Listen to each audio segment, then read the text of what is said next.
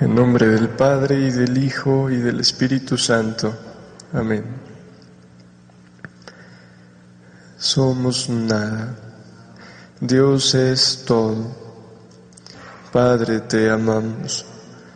Continúa divina voluntad a pensar en nuestras mentes, a circular en nuestra sangre, a mirar en nuestros ojos, a escuchar en nuestros oídos, a hablar en nuestras bocas, a respirar en nuestros respiros, a palpitar en nuestros corazones, a moverte en nuestros movimientos, a sufrir en nuestros sufrimientos y nuestras almas unidas a tu voluntad sean los crucifijos vivientes inmolados para la gloria del Padre. A orar en nosotros y después ofrécete a ti mismo esta oración como nuestra, para satisfacerte por las oraciones de todos y para darle al Padre la gloria que deberían darle todas las criaturas.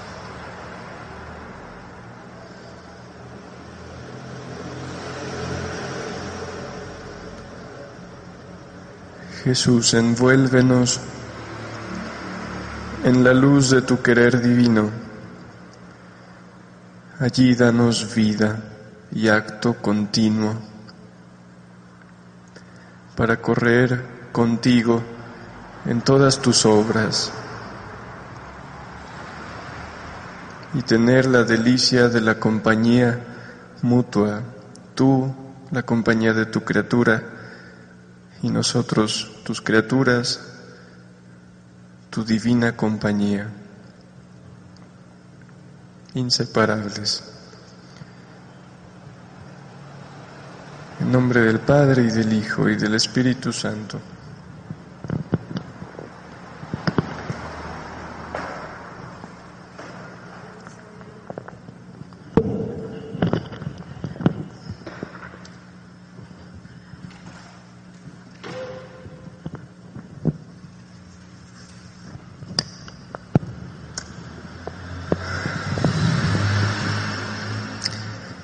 Vamos a empezar a leer mm, del volumen 5 de Valtorta,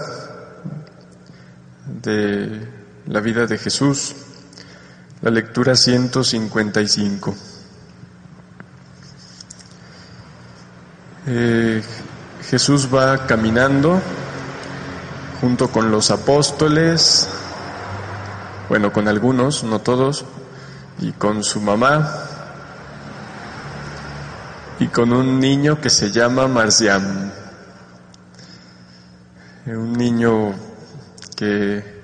¿Se acuerdan de él? Si sus papás se le murieron, creo como en un derrumbe, ¿no? Y bueno, lo cuidaba su abuelo, pero su abuelo era, por así decirlo, esclavo de un fariseo y tenían una vida muy fea. Y el viejito le pide a Jesús que se lleve a su niño, a su nieto.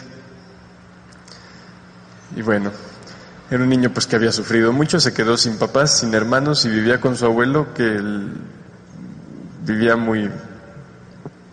Era muy bueno su abuelo, pero era un esclavo al que trataban muy mal. Bueno, pues ya en esta visión yo pienso que ha de tener como unos 11 años el niño y, y ya llevará cerca de un año con Jesús, o poquito menos.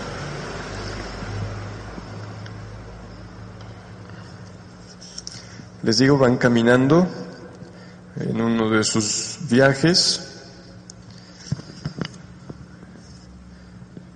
y bueno, va un montón de gente y dice, Jesús viene atrás solo. Recordémonos de hacernos presentes, no solo de oír y decir, ay, qué bonito, sino de hacernos presentes con la potencia del eterno presente, del divino querer. Jesús viene atrás solo, como cuando quiere estar a solas. Adelante pues van los apóstoles y dice, Marcián se vuelve frecuentemente a verlo. Y voltea y voltea y voltea. Al fin no resiste, deja a Pedro y a Juan de Zebedeo, se sienta al borde del camino sobre un cipo, que es probablemente una señal militar de los romanos, y espera. Cuando Jesús llega, el niño se levanta y sin hablar se pone a su lado, un tantito atrás, para no molestarlo ni con los ojos, y observa, observa. Qué curioso el chiquillo, ¿no? Se queda... Lo sigue haciendo hasta que Jesús sale de su meditación. Se vuelve, o sea, se voltea se voltea Jesús al sentir el caminar ligero a sus espaldas y sonriente da la mano al niño, diciéndole, Marcián, ¿qué haces aquí tan solo? Te venía mirando. Hace días que te observo. Todos tienen ojos, pero no todos ven lo mismo. He notado que de cuando en cuando te retiras de todos solo, solo. Al principio pensaba que estarías enojado por algo, pero después me convencí de que siempre lo haces a las mismas horas. Y que tu mamá, que siempre te consuela cuando estás triste, no te dice nada en, esos, en esas horas. No te dice nada cuando tomas este aspecto. También ella se calla y se recoge toda en sí. Yo lo noto, ¿sabes? Porque siempre te miro a ti y a ella para hacer lo que hacéis. Siempre te miro a ti y a ella para hacer lo que hacéis. Pregunté a los apóstoles que qué haces porque ciertamente debes hacer algo. Me respondieron, ora, o sea, reza. Pregunté, ¿qué dice? Ninguno me supo responder porque no lo saben. Hace años que están contigo y no lo saben. ¿Cómo me cae bien este niño? Y no lo saben. Hoy me vine detrás de ti todas las veces que vi que tomabas igual, igual aspecto. Pero no es la misma expresión. O sea, en todas las horas en que, en que te apartas, porque dice, es a las mismas horas cuando veo que te apartas, no es la misma expresión. En la mañana parecías un ángel de luz. Mirabas las cosas, las personas, con ciertos ojos que más bien que el sol les quitaban la oscuridad. Luego mirabas el cielo y tenías el aspecto de cuando ofreces el pan a la hora de comer. O sea, ¿qué aspecto puede tener Jesús cuando ofrece el pan a la hora de comer? Gratitud hacia el Padre. Bueno, pues es, eso lo ve en la mañana. Dice, más tarde, cuando atravesamos aquel ranchito, te pusiste detrás y te quedaste solo. Y tomaste aire de un padre que tuviese ansias de hablar, de haber dicho algunas palabras a los pobres, y a uno le dijiste, ten paciencia, que pronto te ayudaré y ayudaré a tus otros compañeros. Era el esclavo de ese mal hombre que nos echó encima sus perros.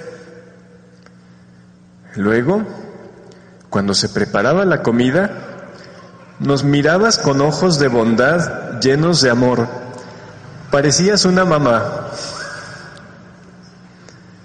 a la hora de la comida. Pero ahora tu aspecto es de dolor. ¿Qué piensas, Jesús, en esta hora que siempre tienes ese aire?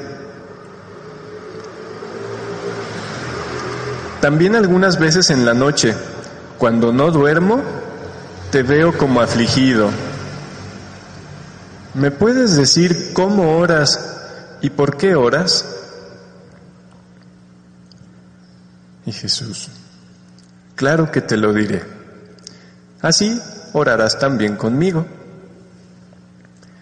Dios nos da el día, el día lleno de luz, como lleno de sombras, el día y la noche.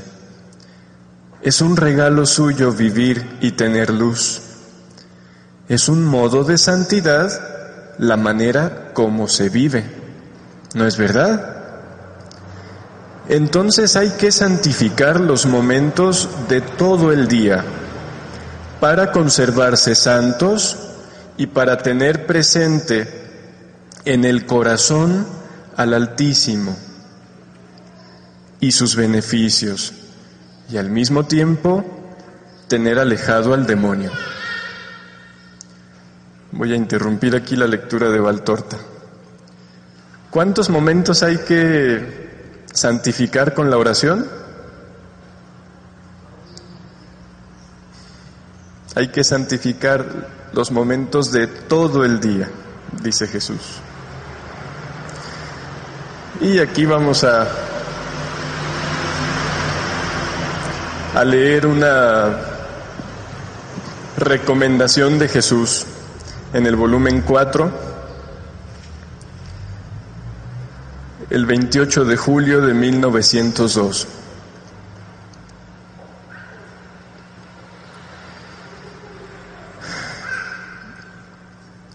Continuando mi habitual estado, me he encontrado fuera de mí misma y he encontrado a mi adorable Jesús, que no queriéndome dejar ver los males del mundo, me ha dicho, hija mía, retírate, no quieras ver los gravísimos males que hay en el mundo.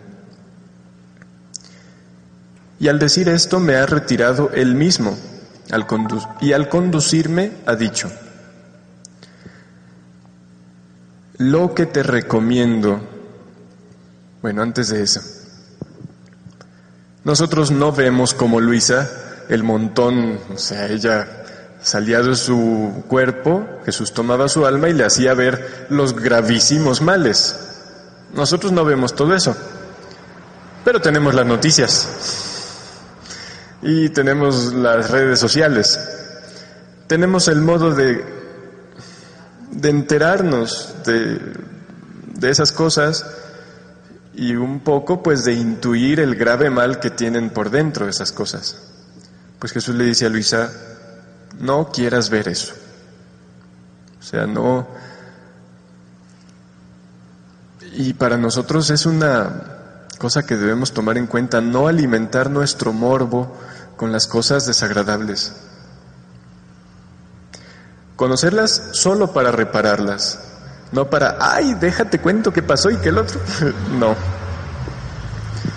Y Jesús le dice, lo que te recomiendo es el espíritu de oración continua.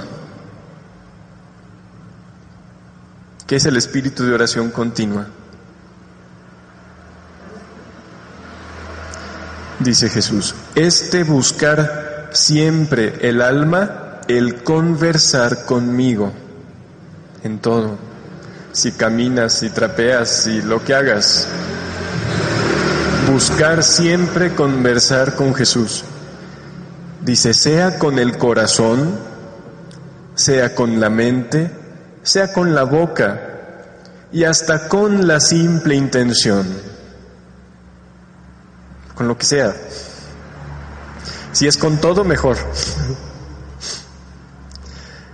Este buscar siempre el alma, conversar conmigo, sea con el corazón, sea con la mente, sea con la boca y hasta con la simple intención, la hace tan bella a mi vista que las notas de su corazón armonizan con las notas de mi corazón. ¿Por qué era tan agradable este niño? Por su atención permanente a Jesús. Bueno, pues a nosotros nos hará armonizar nuestro corazón con el suyo, la misma actitud. Dice, y yo me siento tan atraído para conversar con esta alma que no solo le manifiesto las obras ad extra de mi humanidad. ¿Cuáles son esas? Lo que Jesús como hombre hacía y que podía ver cualquiera de su tiempo. Lo que está narrado en el Evangelio, porque lo que está en el Evangelio es lo que ellos vieron. Lo que podía ver este Marciam. O sea, las obras ad extra de mi humanidad sino que le voy manifestando algunas cosas de las obras adintra que la divinidad hacía en mi humanidad. De estas no le habló, no le habló mucho a Marciam. Las cosas que vamos a seguir leyendo no son tanto de lo que hacía su divinidad, pero gracias a lo que le dice a Luisa podemos intuir algunas cosas. Sí, pero no era tiempo de que Jesús lo contara en ese tiempo. ¿Mande? Es que no era tiempo de que las criaturas lo vivieran y si Jesús lo daba a conocer, tenía que hacérselos vivir, porque en Dios dar algo a conocer es hacerlo vivir y no, no era tiempo.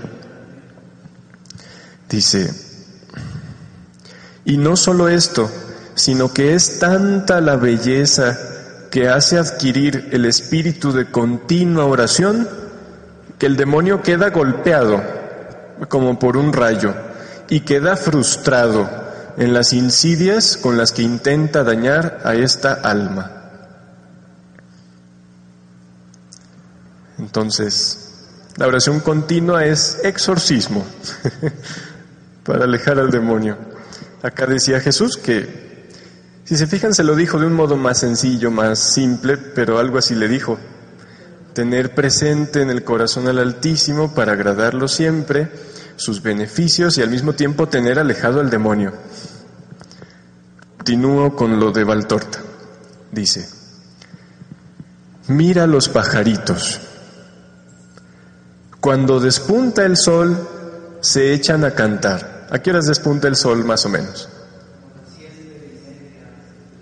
Siete y media, ocho. bueno, pero al despuntar el sol, quiero poner la hora para que recordemos lo que Jesús hacía en cada hora. Al amanecer, cuando despunta el sol se echan a cantar, bendicen la luz. También nosotros debemos bendecir la luz, que es un regalo de Dios y bendecirlo a Él que nos la concede, Él que es la luz. En lo que leía hoy en la mañana, Jesús le dice a Luisa, ¿cómo me siento feliz de que cuando tú miras, ves en todas las cosas los velos que cubren a mi voluntad? Y la encuentras, y la besas, y la amas, y la adoras, y la sigues. Eso es lo que hacía Jesús. A, Juanita, a Marciam nomás le dice, hay que bendecir la luz y al Dios que es la fuente de la luz. Dice, anhelar por Él, por Dios, anhelar por Él desde los primeros albores de la mañana, como para poner un sello de luz en todo el día que va abriéndose, para que sea luminoso y santo. O sea, hacer qué? el acto preventivo. Dice como para poner un sello de luz en todo el día para que sea luminoso y santo. Ahora nos diría para que tus actos sean divinos. ¿Sí? Dice, y unirse a todo lo creado para alabar al Creador. No solo como hacía San Francisco, te alabo Señor por, por los pájaros, por el sol, por la luna. Hace días leía que le dice Jesús a Luisa, ¿cómo es bello ver que tu voz y tu voluntad corre en todas las cosas creadas y las animas con tu amor y, haces que las cosas pidan lo que tú quieres. ¿Y qué quieres? Mi voluntad.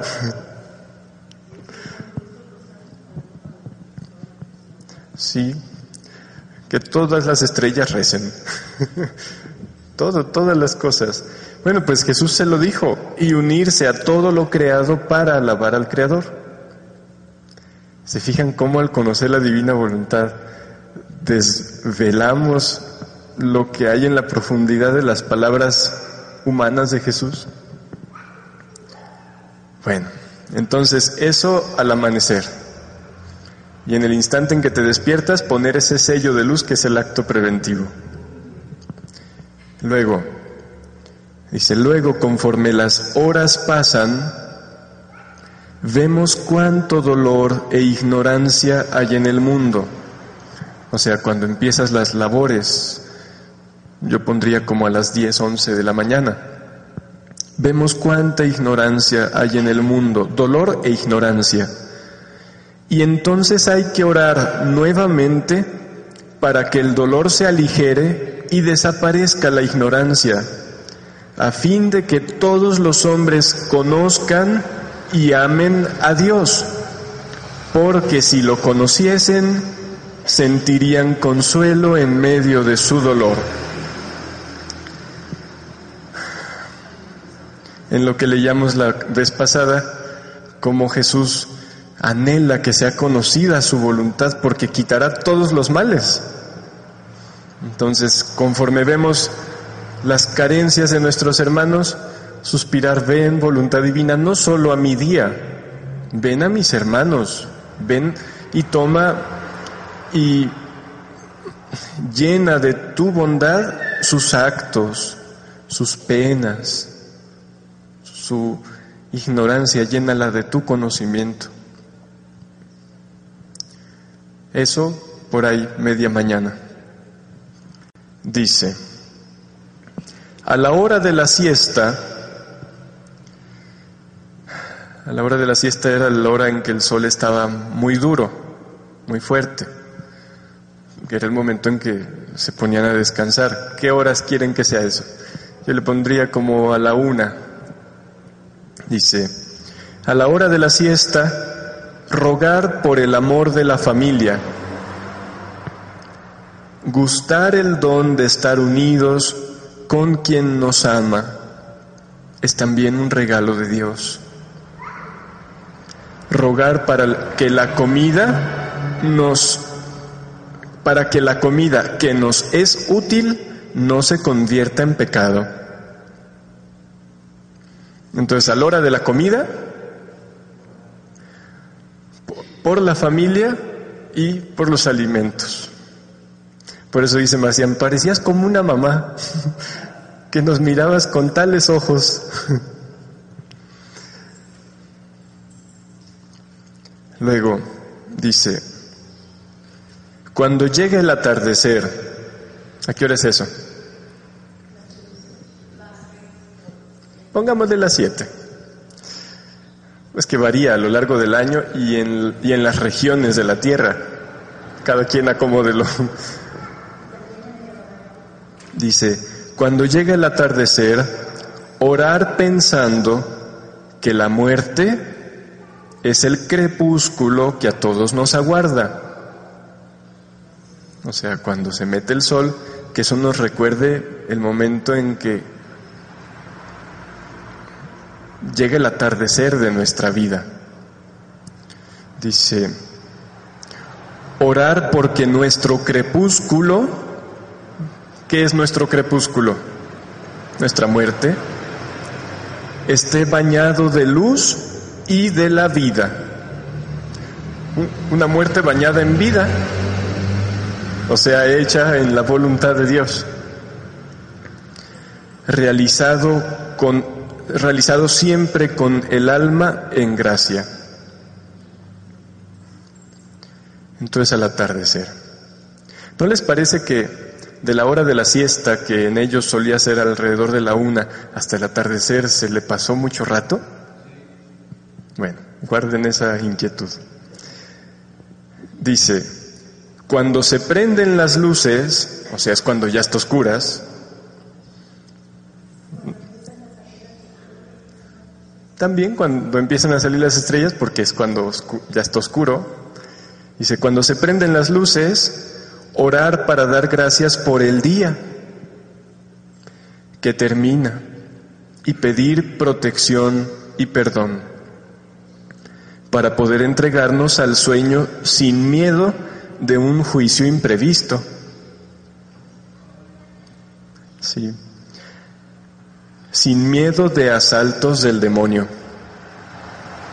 A la hora de que ya está oscura, oscuro. Dice, orar al fin en la noche, o sea, ya durante la noche. Dice, y le dice Jesús, pero esto es para los que no son niños. Orar, en fin, en la noche, pero esto es para los que no son niños, para reparar por los pecados nocturnos, para alejar a Satanás de los débiles, para que en los culpables surja la reflexión y el arrepentimiento, así como los buenos propósitos que se convertirán en realidad a la primera salida del nuevo sol. ¿Ustedes rezan durante la noche? No me contesten, pero es una invitación de parte de Jesús.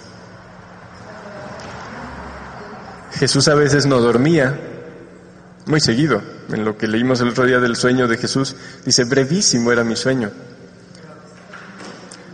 Nosotros si pudiéramos Jesús a veces despierta las almas, pero a quien no le despierta puede hacerse su propósito de levantarse y acompañar a Jesús en la noche.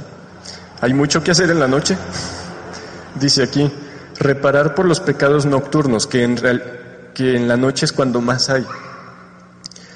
Para alejar a Satanás de los débiles.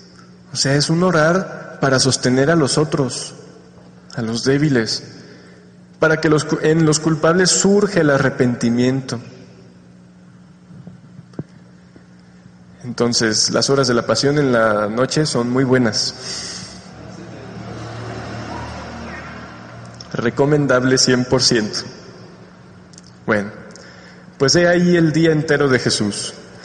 Quien quiera aprendérselo, pues ahí lo busca en el libro. Es el volumen 5 de Valtorta, la lectura, ¿qué les dije? 155. Bueno, y el niño le dice, pero no me has dicho por qué te retiras con ese aire como de afligido y de majestad a eso de las tres.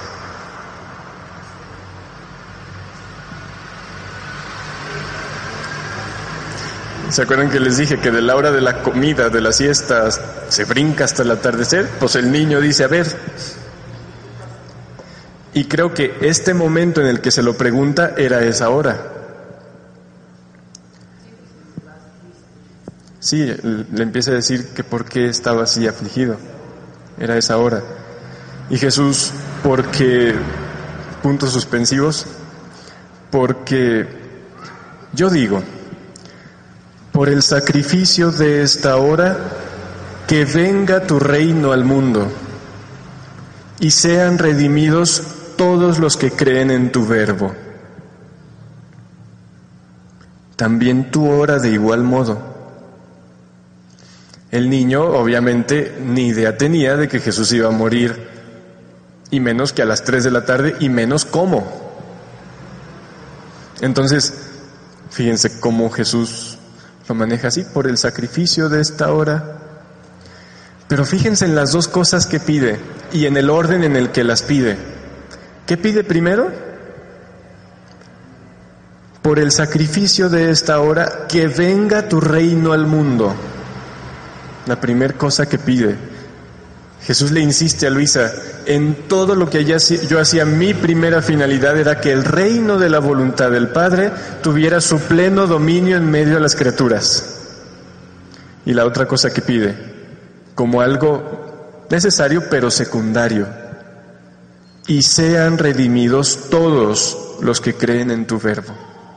Primero el reino de su voluntad en importancia, aunque en tiempo sea primero lo segundo, lo secundario, la redención. Y el niño, ¿de qué sacrificio hablas? El del incienso se ofrece, como me dijiste, por la mañana y por la tarde en el templo. Jesús una vez le había explicado los momentos que se ofrecía un sacrificio en el templo. Entonces le dice, el del incienso es en la mañana y en la tarde. Todos los días a la misma hora están las víctimas sobre el altar del templo. Las víctimas es los animales, los borreguitos, palomas, toros. Dice, las víctimas, sea por voto o por expiación, se ofrecen siempre, pero a las tres de la tarde no hay ningún rito especial. Dice Valtorta, Jesús se detiene, toma al niño entre sus manos, lo levanta y así lo tiene. Y como si recitase un salmo, con el rostro levantado, dice,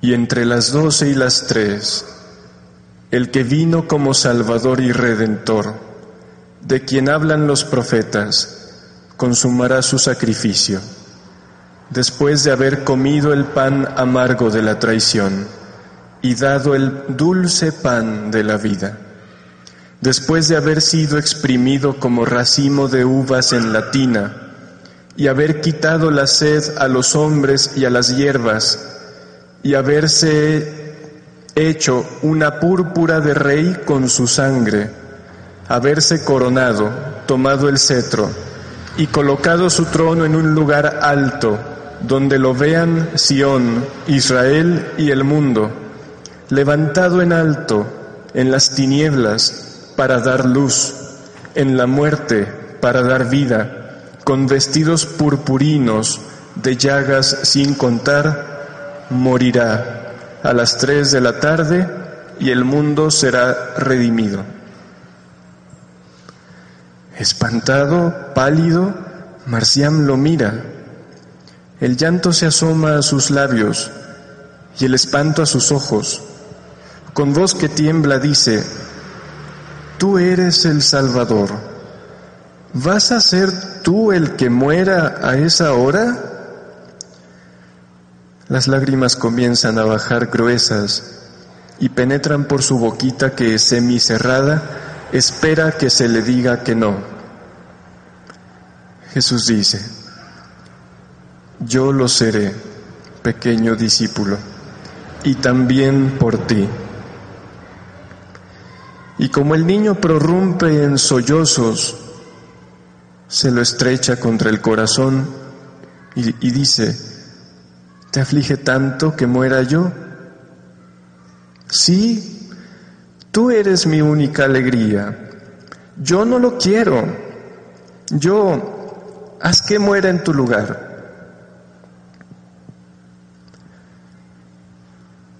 Tú debes anunciarme por todo el mundo, Marciano. Está dicho. Pero escucha, moriré contento porque sé que me amas. Y luego resucitaré. ¿Te acuerdas de Jonás? Salió más hermoso del vientre de la ballena, más descansado y más fuerte. También yo. Y vendré al punto a donde estés y te diré, pequeño Marcián, tu llanto me quitó la sed tu amor fue mi compañero en el sepulcro, y ahora vine a decirte, eres mi sacerdote, y te besaré con el olor del paraíso.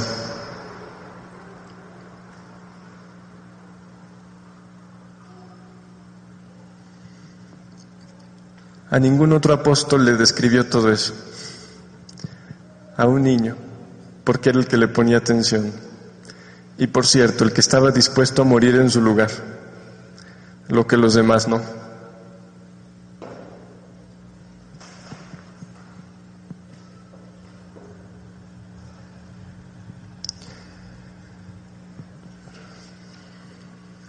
Vamos a Vamos a leer del volumen 11, el 13 de octubre de 1916.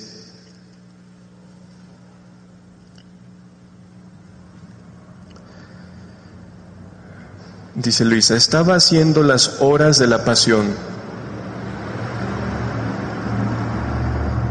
Y el bendito Jesús me dijo, ¿qué estaba haciendo? Hija mía, en el curso de mi vida mortal, millones y millones de ángeles cortejaban a mi humanidad. Pero fíjense en la cantidad, millones y millones. ¿En Tepa cuántos habitantes hay?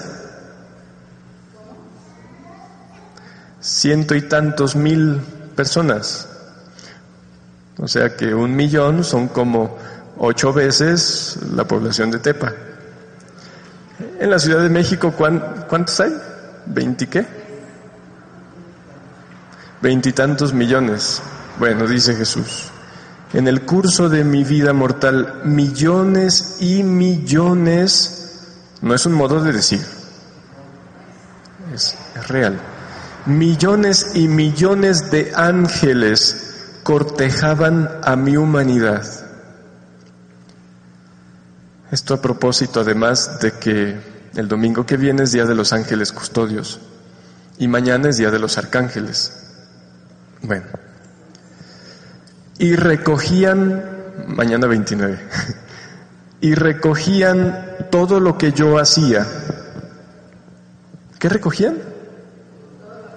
los actos de Jesús, los pasos, las obras, las palabras y aún los suspiros, las penas, las gotas de sangre, en suma, todo. Eran ángeles destinados a mi custodia. Jesús no tenía un ángel guardián, millones y millones ángeles destinados a mi custodia, a darme honor, obedientes a todas mis señales, subían y bajaban del cielo para llevar al Padre todo lo que yo hacía. ¿Recuerdan algún lugar donde los ángeles sirvan a Jesús en el Evangelio? Después de las tentaciones en el desierto cuando, lo, cuando ahuyenta el demonio, es el Evangelio de San Mateo capítulo 4 y dice, y aquí que se acercaron ángeles y le servían.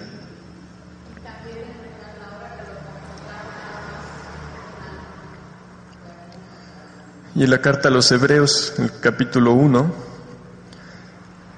dice en el versículo 6, al introducir a su primogénito en el mundo, o sea, Dios Padre, en el momento en el que entra Jesús en el mundo, ¿cuándo es eso?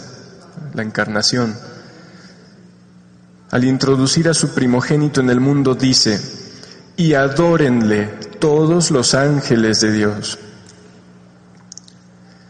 Bueno, volviendo a lo que dice Jesús. Oigan, y esos millones y millones de ángeles que tomaban todo lo que hacía Jesús y lo, lo llevaban al Padre, ahora que Jesús ya no, ya no está en la tierra así en su vida mortal, que ya no requiere tantos ángeles custodios, ¿ya se jubilaron? Dice Jesús, ahora es ahora estos ángeles tienen un oficio especial. y conforme el alma hace memoria de mi vida, de mi pasión, de mi sangre, de mis llagas, de mis oraciones, se ponen en torno a esta alma y recogen sus palabras, sus oraciones y condolencias que me hacen, las lágrimas, los ofrecimientos. ¿Y qué creen que hacen? los unen con los míos, porque ellos son custodios de esos actos de Jesús que hizo en su vida. Entonces, los toman los de las almas, los unen con los míos y los llevan ante mi majestad para renovarme la gloria de mi misma vida.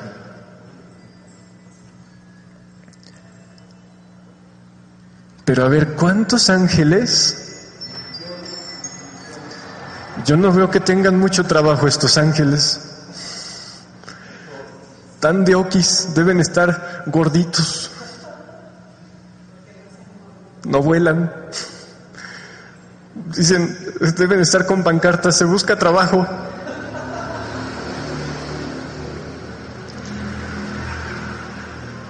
Fíjense, en esa misma carta los hebreos dicen, en ese mismo capítulo 1, versículo 14, y es que no son todos ellos espíritus servidores con la misión de asistir a los que han de heredar la salvación.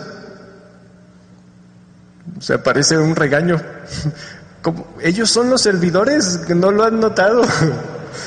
Y es que no son todos ellos espíritus servidores con la misión de asistir a los que han de heredar la salvación, o sea, los ángeles, asistir a las almas. dice, es tanta la complacencia de los ángeles que reverentes están en torno para oír lo que dice el alma y rezan junto con ella. Por eso, con qué atención y respeto el alma debe hacer estas horas pensando que los ángeles están pendientes de sus labios para repetir junto a ella lo que ella dice.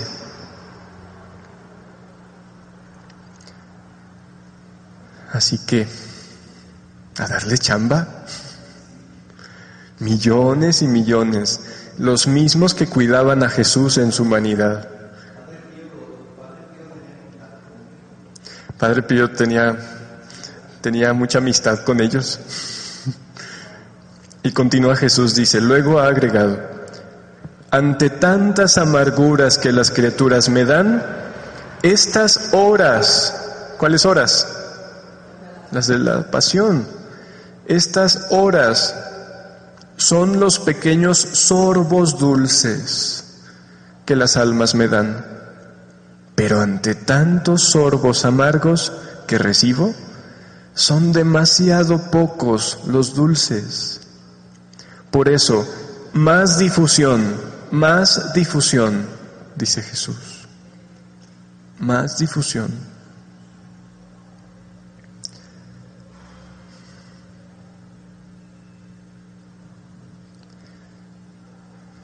Bueno, pues recordar que los ángeles están en torno, pendientes, de nuestro orar para tomar nuestros actos y fundirlos con los de Jesús.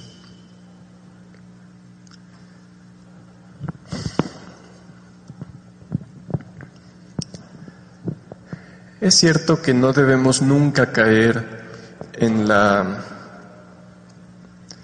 Es que de repente se llega a decir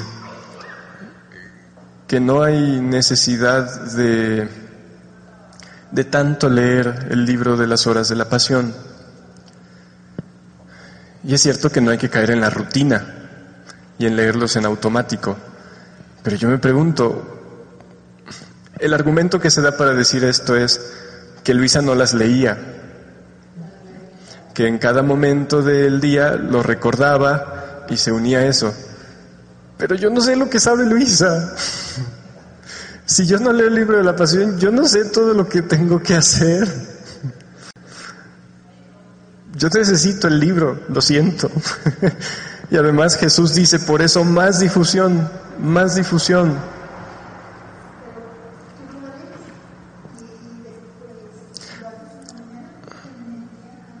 Sí, sí, sí. O sea, entonces, yo necesito leerlo, pero que sea una lectura de verdad hecha en su voluntad, con su amor, deteniéndote cuanto más necesites para gustar de eso, para gustar de unirte a Jesús en eso. ¿Sí? De repente hay quien dice, oye, por decir en Jesús María, que apenas están conociendo, me dicen, oye, ¿y puedo leer más de, más de dos horas al día? Yo sí, todas las que quiera, no se preocupe. Y tiene que ser a la hora que está ahí, no a la hora que puedas. La pasión de Jesús está en acto todo el día. Si además puedes a la hora, bueno, está bien. Bueno, volviendo a lo de Valtorta. Ya ven que Jesús le dijo a Marciam que al resucitar volvería, dice, y vendré al punto a donde estés y te diré esto y aquello y aquello. Y le dice Marciam, pero ¿dónde estaré? No estaré con Pedro ni con mamá. Mamá es la Virgen. Así le decía, ¿no estaré con mamá?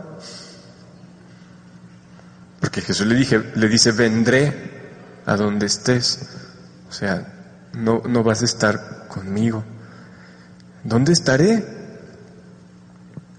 Y dice Jesús, te salvaré de las ondas infernales de aquellos días. Salvaré a los más débiles y a los más inocentes, menos a una. Puntos suspensivos, su mamá. Salvaré a los más débiles y a los más inocentes, menos a una. Y seguro se le partió el corazón a Jesús y por eso están los puntos suspensivos. Y en esos días Jesús dejó a Marciam con la esposa de Pedro en, en el lago de, de Tiberiades. Y le dice, Marciam, pequeño apóstol, ¿Quieres ayudarme a orar por aquella hora? Sí, Señor. ¿Y los otros? Esto es un secreto entre tú y yo. Un gran secreto. Porque a Dios le gusta revelarse a los pequeñuelos. En estos días que han pasado, ¿se han fijado que hemos leído algunos de los anuncios que Jesús les hace a los apóstoles? El Hijo del Hombre será entregado en manos de los hombres y será esto y aquello y aquello. ¿Y qué dicen los evangelistas? Pero ellos no entendían. ¿Se acuerdan? Ah, y además Pedro, ¿cómo? Bueno, pero fíjense, el niño lo comprende de maravilla. Y los apóstoles Jesús se los repitió, eso fue más adelante, más cerca, se los repite y se los repite y...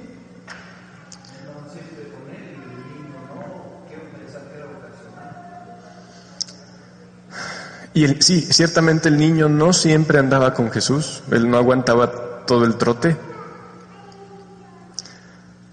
Y lo mismo pasa siempre. Quienes más deberían entender a Jesús son quienes menos le entienden. Y, a nosotros lo que nos pide Jesús es entenderlo, no, no, no vivir tan distraídos. Y lo que le dice a Marciam, ¿quieres ayudarme? Sí, Señor. ¿Y los otros? Esto es un secreto entre tú y yo. O sea, los otros no, no entienden un gran secreto, porque a Dios le gusta revelarse a los pequeñuelos, hacernos nada, seamos nada. Dice, no llores más. Sonríe al pensar que después no sufriré más y me acordaré tan solo de todo el amor de los hombres y en primer lugar del tuyo. Ven, ven. Mira que ya van lejos los demás, vamos a correr hasta que les alcancemos. Lo ponen por tierra y corrí y tomándolo de la mano se echan a correr hasta que alcanzan al grupo. Pero bueno, hay una petición allí de Jesús. ¿Quieres ayudarme a orar?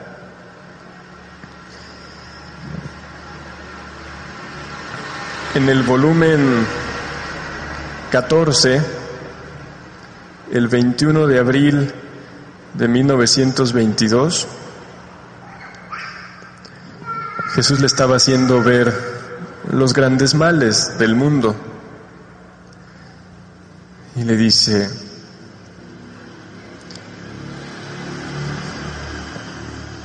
no solo los grandes males, sino específicamente las decisiones que estaban por tomar los poderosos, decisiones en contra de Dios, como ahora. Bueno, pues Jesús le dice y por tanto nos dice, ven junto conmigo en mi querer elevémonos entre el cielo y la tierra y adoremos juntos a la majestad suprema.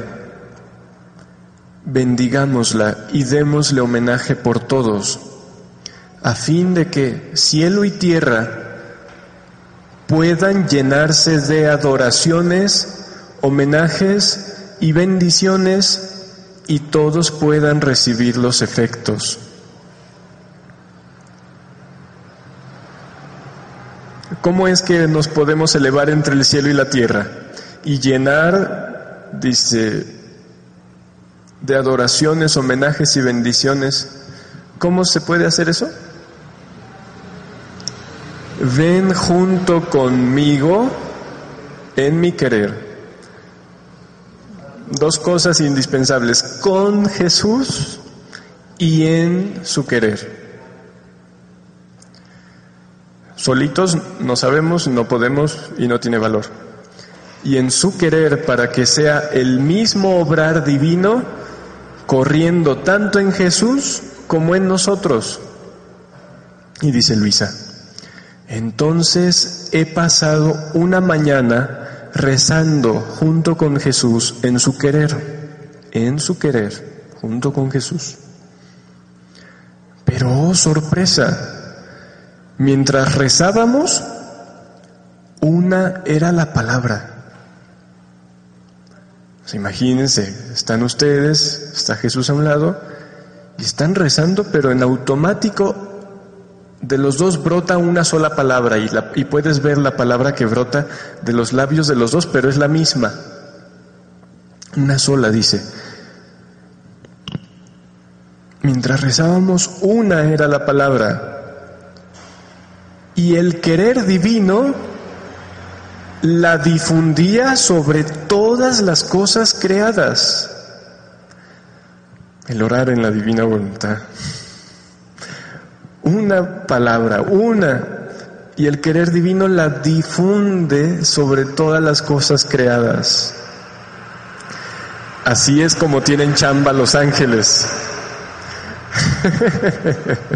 Miren,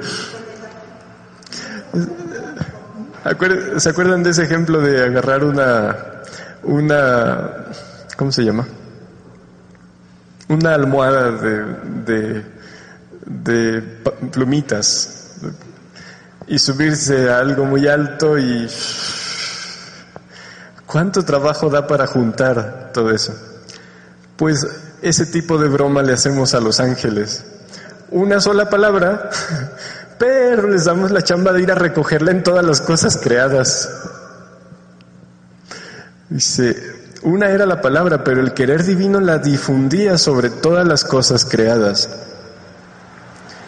Y en todas las cosas quedaba su marca, la marca de esa oración. La llevaba al empirio. ¿Dónde es eso? El cielo. Y todos los bienaventurados no solo recibían la marca, sino que les era causa de una nueva bienaventuranza. ¿Qué es una nueva bienaventuranza? Felicidad. Bienaventuranza y felicidad es lo mismo. Descendía en lo bajo de la tierra y hasta el purgatorio. Y todos, todos recibían los efectos. Es por eso que se ocupan millones y millones. Es un servicio de paquetería muy amplio el que se necesita. Amplio y rápido. Dice, pero ¿quién puede decir cómo se rezaba con Jesús y todos los efectos que producía? Hay una lectura donde Jesús le explica cómo es, cómo rezaba él. No la voy a leer porque la leímos hace como dos meses, pero les doy la fecha por si alguien la quiere leer en su casa. Es el volumen 11, el 3 de mayo de 1916, donde le dice, hija mía, reza, pero reza como rezo yo. 3 de mayo de 1916. Y dice, entonces, después de haber rezado juntos, me ha dicho, hija mía, ¿Has visto qué significa rezar en mi querer? ¿Has visto?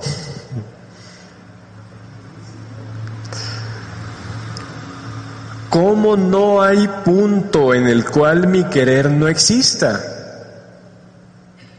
Ni en todo el mundo, ni en todo el pasado, ni en todo el futuro hay un lugar donde no esté el divino querer. Él circula en todo y en todos. Es vida, actor y espectador de todo. ¿Qué significa eso de ser actor y espectador? A ver, yo estoy aquí parado frente de ustedes. Yo soy espectador de lo que hacen ustedes. Y entonces veo a quien parparea, veo, veo a quien está meditando profundamente, veo todo eso. No se crean, no me alcanza la atención. Pero el hecho de que yo sea espectador de todo eso significa qué? Que lo veo nada más, no que lo haga, ¿verdad? Yo no puedo ser espectador, no puedo andar en la procesión y repicar. No puedo chiflar y comer pinole. O sea, yo frente a ustedes no soy más que espectador de lo que ustedes hacen y ustedes de lo que hago yo. Pues el divino querer es espectador y actor de todo. O sea, si yo fuera el divino querer, además estaría en ustedes dándoles vida, latido, pensamiento, respiro y haciendo en ustedes lo que ustedes hacen. ¿Sí? Entonces, el divino querer circula en todos, aún en las almas que están en pecado mortal. El punto es que esas almas no se funden con su vida, no toman sus bienes, no se dispersan en él, sino que están ahí nada más como sanguijuelas, o sea, que se aprovechan de ese divino querer, pero no se transforman en él. Quedan feos, débiles, incluso malos. Bueno, pero aún así el divino querer circula en todo y en todos. Pues, dice, los actos hechos, Él, el divino querer, circula en todo y en todos. Es vida, actor, el que hace, y espectador, el que ve, de todo. Así los actos hechos en mi querer, pero por la criatura. Se vuelven vida, actores y espectadores de todo. Ahora el alma junto con Jesús corre en donde va su divino querer, en todo y en todos, no solo para verlos, ya llegué, te estoy viendo, no, sino para estar en ellos haciendo lo que ellos hacen. Si, las almas están pecando, ¿qué va a hacer el alma que está en la divina voluntad? que corre en el divino querer en esa alma que está pecando. Va a estar, va a ser el acto contrario. Si esa alma está pecando, esta alma que está en el divino querer, al ir allí, pondrá un acto de amor. Y así. Entonces dice, así los actos hechos en mi querer se vuelven vida de todos. Perdón, se vuelven vida, actores y espectadores de todo hasta de la misma alegría, bienaventuranza y felicidad de los santos, no solo en la tierra, en el cielo. Fíjense, se vuelven vida de la alegría de los santos en el cielo, actores y espectadores de esa alegría. Llevan por todas partes la luz, el aire balsámico y celestial que hace salir alegrías y felicidad. La vez pasada hablamos de ese aire balsámico y celestial. Dice, por esto no salgas jamás de mi querer. O sea, no salgas porque de hacer todo te vuelves alguien que no da nada a su Dios. Dejas, despides sin trabajo a los ángeles y hacen huelga. Dios perdone mis ocurrencias. Por eso no salgas jamás de mi querer. Cielo y tierra te esperan para recibir nueva alegría y nuevo esplendor. Nueva alegría y nuevo esplendor. Nueva alegría en el cielo y nuevo esplendor en la creación, en la tierra. Y para terminar, leemos este trocito del volumen 22, 16 de julio de 1927.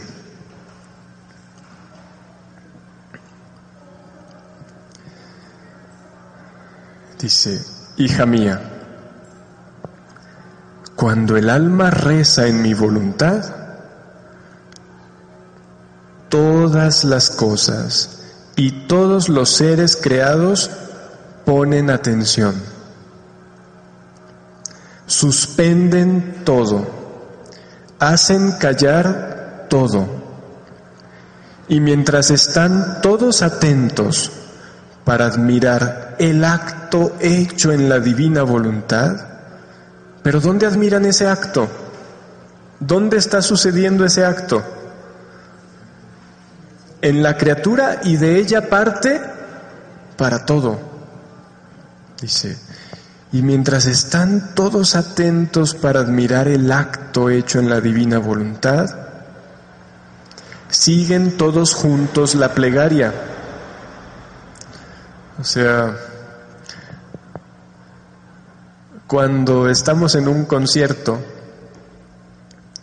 y entonces está la gente, bravo, bravo, y se oye la algarabía y empieza a sonar la musiquita de la otra canción y ¿qué pasa? Se callan para esperar gustar del canto. Bueno, pues aquí es, pero no un auditorio, sino todo y todos. Todas las cosas creadas y todos los habitantes del cielo, desde luego los ángeles, los del purgatorio y hasta los demonios para ver cómo se defienden de, ese acto divino, para ver cómo se ocultan, cómo se... Pero en ese momento esa criatura, por el hecho de no obrar ella, sino de dejar al divino querer, ¿y cómo se obra en el divino querer? Solo junto con Jesús. Por tanto, lo que están viendo es a Jesús, pues. Entonces, todos atentos, a ver qué va a hacer, ¿Qué? para admirar la maravilla de ese acto. Y además dice, siguen todos juntos la plegaria, no solo se quedan callados, también siguen la oración. Dice, la potencia de ella, de la divina voluntad, llama y se impone sobre todo de modo que todos hacen la misma cosa. Por eso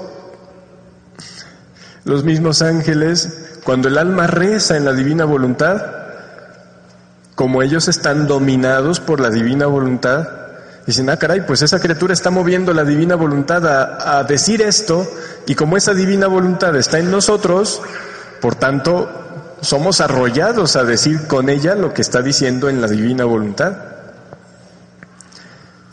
Entonces, de modo que todos hacen la misma cosa.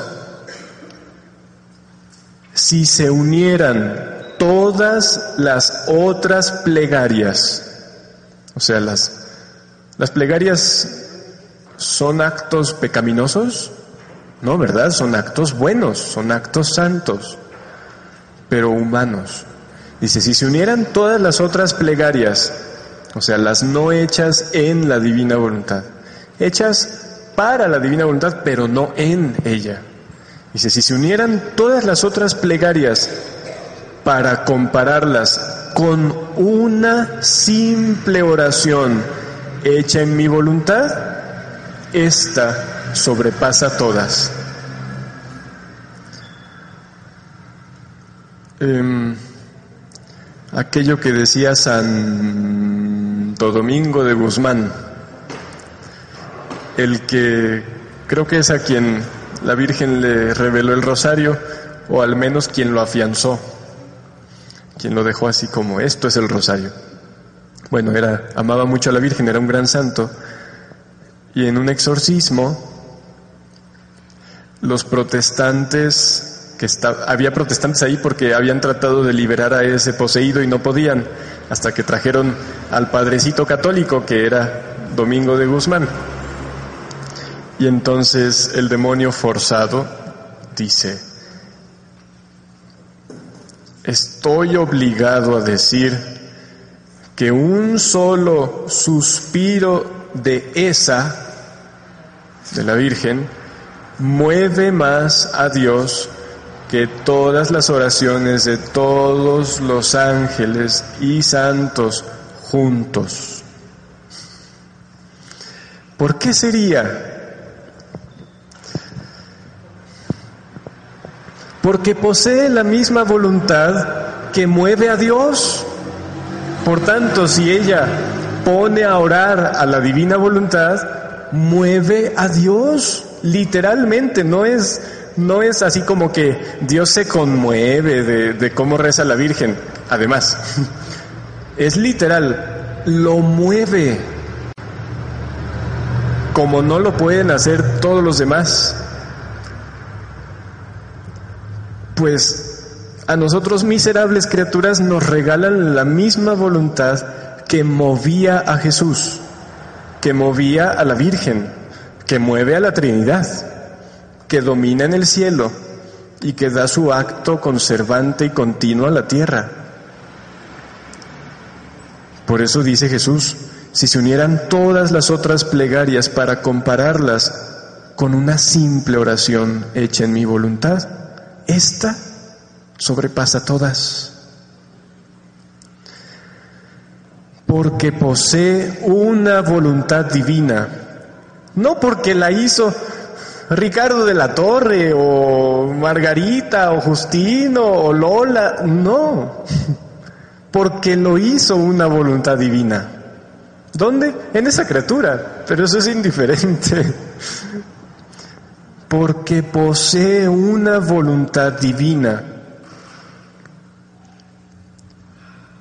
Por cierto, la única que hay, la de Dios, la propia de Dios posee una voluntad divina, un poder inmenso, un valor incalculable. Yo mismo me siento investido de tal plegaria. Y como veo que es mi misma voluntad que reza, siento su potencia de la divina voluntad que me funde en aquella oración. O sea, Jesús queda fundido en la oración del alma que reza en la divina voluntad.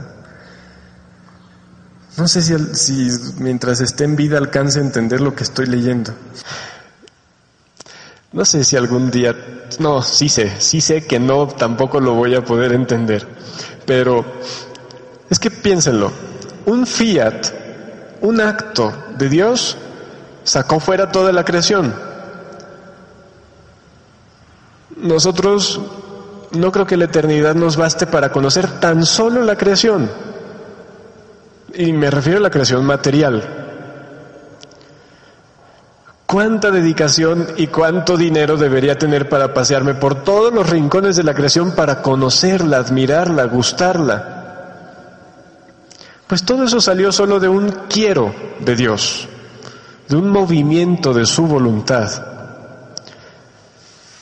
Jamás entenderemos que lo que sucede en el alma que vive la divina voluntad es más que lo que sucede en la creación del universo.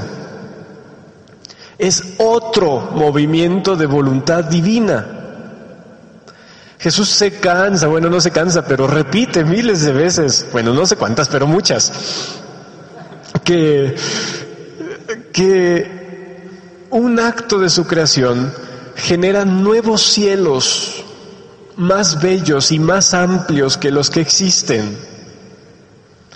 Es por eso que los que sí conocen la divina voluntad, porque ya están en el cielo, se quedan atónitos y no pueden sino callarse y suspender todo. Hay parálisis en el cielo cada vez que hay un, un acto en la divina voluntad en la tierra. Es más, no solo hay parálisis, hay una, ¿cómo se llama? Un, un tumulto de, de gente echándose sobre la tierra para ver lo que está pasando en la tierra. En el alma en la que la voluntad divina hace un nuevo acto. ¿Verdad que no lo vamos a entender mientras estemos en vida? Pero bueno, hagámonos ilusiones, sigamos haciéndonos ilusiones. Porque como siempre, como dice el padre Pablo Martín, me esfuerzo en decir lo que sé, pero reconozco que no sé lo que digo. Aquí leemos como pericos lo que Jesús dijo, pero entender la plenitud de ese significado en algún sí se ocupa la fe eh, se acuerdan cuando dice Jesús aquel que crea en mí o sea allá en algún cierto futuro aquellos que crean en aquel entonces en mí hará mis obras y mayores. O sea, al tener la voluntad divina, lo que hace circulará en lo que hago yo, por tanto lo hará, hará esas obras que yo hice y las hará crecer, porque las reproducirá en sí mismo. Y como siempre decimos que una voluntad divina obre en un Dios, pues qué maravilla tiene, es naturaleza. Pero que esa voluntad divina se ponga a obrar en esta miserable criatura que soy yo, eso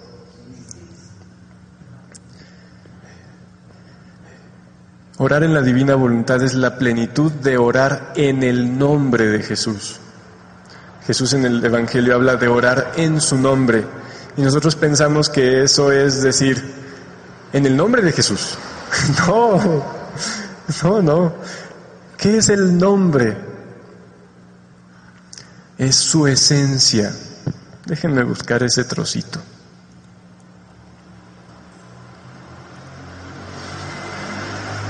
En el catecismo de la iglesia, em, en el apartado donde habla de la oración,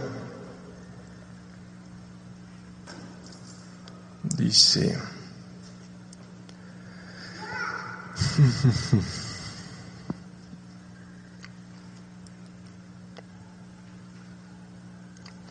Dice en el 2664, oramos en el nombre de Jesús. Está bien. Pero fíjense lo que dice en el 2666. El nombre de Jesús contiene todo. Dios y el hombre. O sea, toda la divinidad y toda la humanidad. Y toda la economía de la creación y de la salvación. O sea, todos los actos que Dios ha hecho en la creación y todos los actos que ha hecho el Verbo encarnado en la redención y en toda la iglesia. Su nombre es el único que contiene la presencia que significa. ¿Y quién ha hecho todo eso? Jesús en su voluntad. Por tanto, su nombre es su esencia. Y la esencia de Dios, dicho sea de paso, es su voluntad. Dios es voluntad divina. Por tanto, orar en el nombre de Jesús en toda la cabalidad de su significado es orar en el divino querer. Y es por eso que dice Jesús, lo que pidan en mi nombre, y dice, lo dice de un modo curioso, yo lo haré. No dice nada más, los voy a escuchar. Yo lo haré. Sí, Él viene a hacerlo porque la criatura lo está haciendo en Él, en su esencia, que es su voluntad divina. Entonces,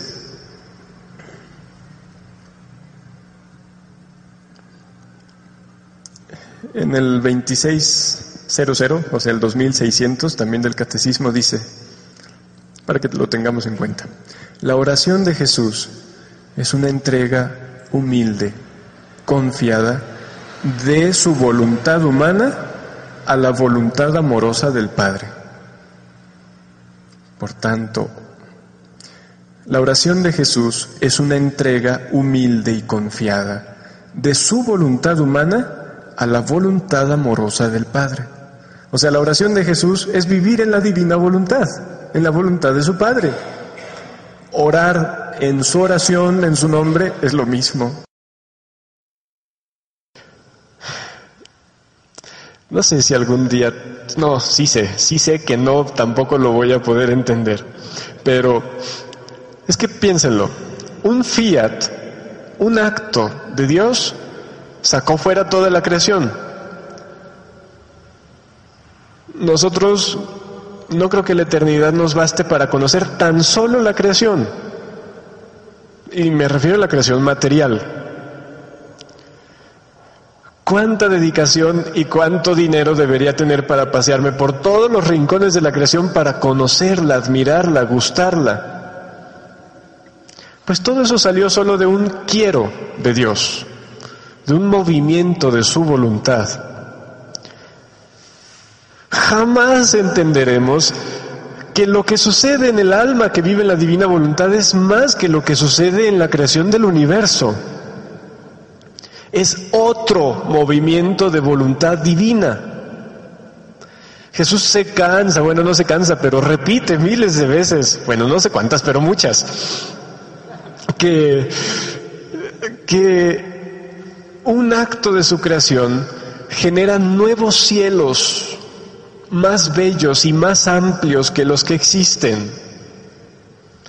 Es por eso que los que sí conocen la divina voluntad, porque ya están en el cielo, se quedan atónitos y no pueden sino callarse y suspender todo. Hay parálisis en el cielo cada vez que hay un, un acto de la divina voluntad en la tierra.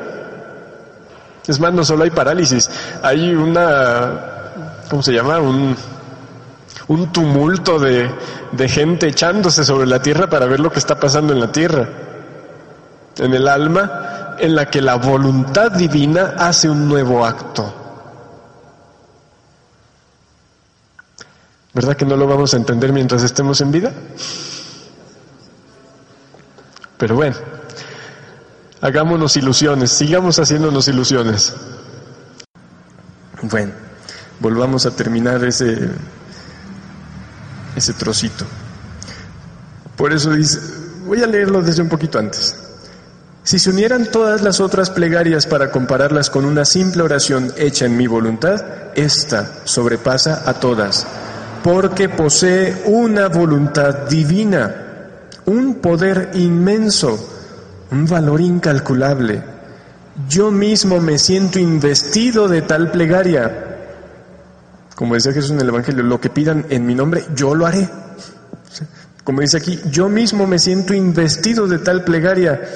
Y como veo que es mi misma voluntad que reza, siento su potencia que me funde en aquella misma oración. Así que Ay Dios, no pensaba leer este trocito, pero, pero Lo leo. Así que si no se obtienen las gracias por medio de la plegaria hecha en mi voluntad, que es plegaria universal y divina, o sea, hecha por un Dios, aunque sea en la criatura, si la justicia divina no queda aplacada y continúan lloviendo los flagelos sobre la tierra, significa que esa es la voluntad de Dios. O sea, no siempre la oración hará lo que nosotros queramos. De hecho, más bien nunca. Pero solemos pensar que con la oración, aún la hecha en la divina voluntad, se pueden evitar todos los castigos. Y aquí dice Jesús, si con la oración hecha en mi voluntad no se la justicia divina no queda aplacada y continúan lloviendo los flagelos sobre la tierra, significa que esa es la voluntad de Dios.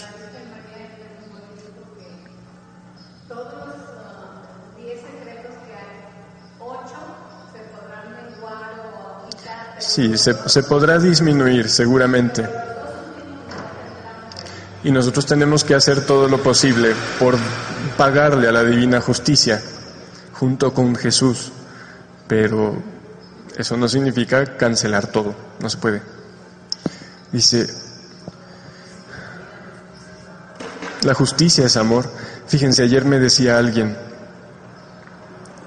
allá en Jesús María, hablando de este asunto de los castigos, que la justicia es deseable que actúe. Y alguien le decía, ¿cómo puedes pedir que obre la justicia divina? Le dice, a ver, si usted fuera una niña que todos los días es violada por su papá, ¿no suplicaría a Dios que obrara la justicia divina? Si usted fuera uno de tantos niños no deseados y abortados, ¿no suplicaría que obrara la justicia divina? La justicia divina debe obrar cuando el hombre no tiene remedio y no lo tiene. Es amor, es para evitar cosas más graves. Dice, y que en vez de hacer descender aquellas gracias, hace descender los efectos de ella en las almas. No entiendo muy bien eso.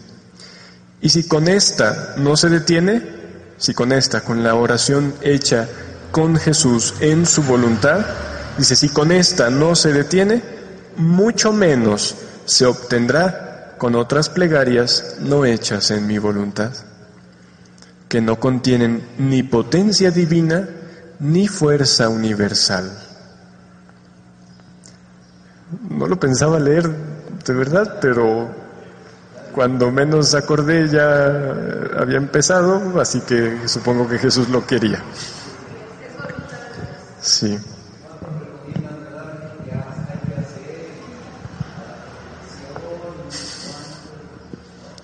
Orar en su querer para darle a Dios lo que merece y cuando la justicia divina sea dejarla hacer, porque es amor y, y hay que adorar su sabiduría, sus designios. Bueno.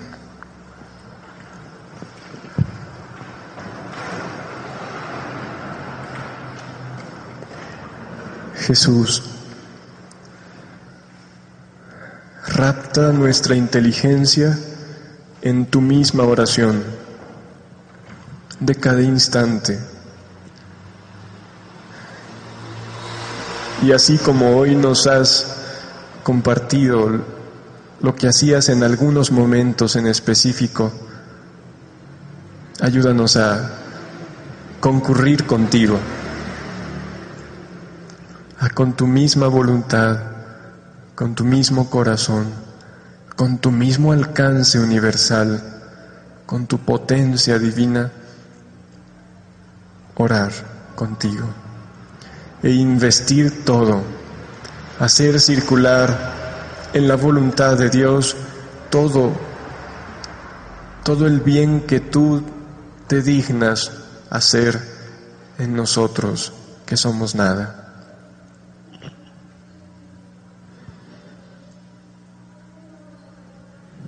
Ven a repetir y continuar tu vida en nosotros. y que nuestros actos den a la majestad divina honor por todos y desde todos los corazones. Y junto contigo rezamos cantando, siempre santa indivisible, Trinidad, os adoro profundamente y os amo intensamente. Os agradezco perpetuamente por todos y en los corazones de todos. En la voluntad de Dios, siempre. El Padre, el Hijo y el Espíritu Santo.